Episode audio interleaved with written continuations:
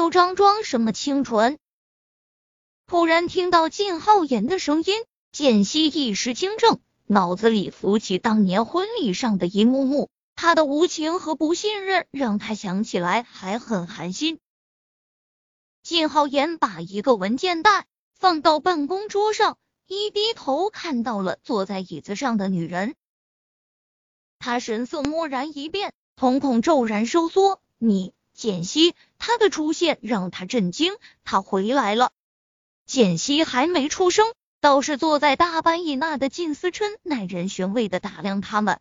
怎么，你们认识？不认识。简溪几乎想都不想就脱口道。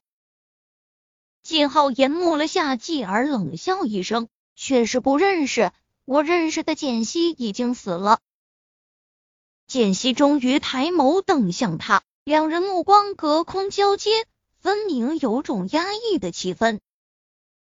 简溪最终还是保持住了冷静。他今天刚来公司报道，在这里和靳浩言大吵一架，对他没什么好处。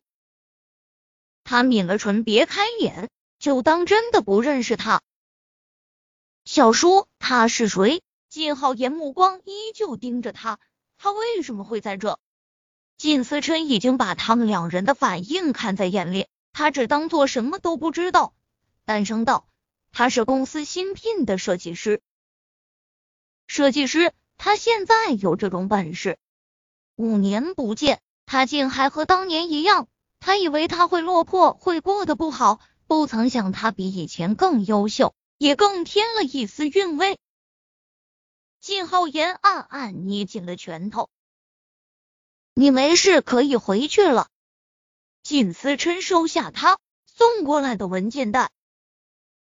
靳浩言的视线这才收回来，绷紧的脸分明压抑着什么，但他什么都没说，对靳思琛点了个头，然后大步离开。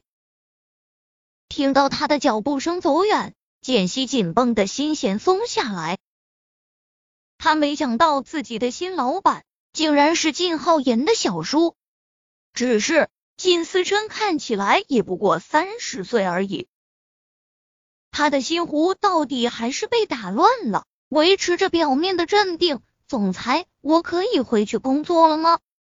靳思琛眸光幽沉的看他一眼，去吧。他看到他眼底的一丝无措，看来一凡的调查没错，她是他侄子的前女友。简溪离开总裁办公室，有些恍惚的走向电梯，转角处倏然伸出一只手，把他抓过去。啊！他低呼一声，那人立即捂住他的嘴，强行把他拖到无人的角落，才放开他。靳浩言，你想干什么？他挣脱了束缚，看清楚绑他的人是谁后，心里窜起了愠怒。靳浩言欺身逼近他面前，这句话应该是我问你才对，你怎么还有脸回来？你来中盛想干什么？简溪没有退后。抬头对上他，你刚才不是听到了？我现在是忠诚的设计师，我当然是来工作，还能干什么？工作？呵，恐怕你另有目的吧？他扣住下颌，凑近他，你是不是又犯贱，想来勾引我小叔？简溪眸光一凝，挥开他的手，抬手就甩他一巴掌。靳浩言，你最好不要再胡说八道。不然我告你诽谤！被他打一巴掌，靳浩言也怒了。你不就是这么下作的女人吗？到了今天你还装什么清纯？靳浩言，你可以不相信我，但你不能侮辱我。陆心情一句话你就信了，你为什么不信我？他知道他还在为当年那些相片辱骂他。还有，你相信那些相片是真的？你有没有想过，相片为什么会在婚礼上出现？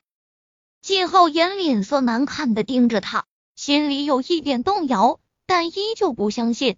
你敢说你没有背叛过我？简溪心累了，淡漠的望着他。你爱信不信，反正我们已经没有任何关系。他说完便越过他，匆忙离开。他后来才了解到，靳浩言。之所以有个那么年轻的小叔，是因为靳董事长老来得子，年近五十才有靳思琛这么个小儿子。如果他一开始知道这一点，他绝对不会来中盛上班。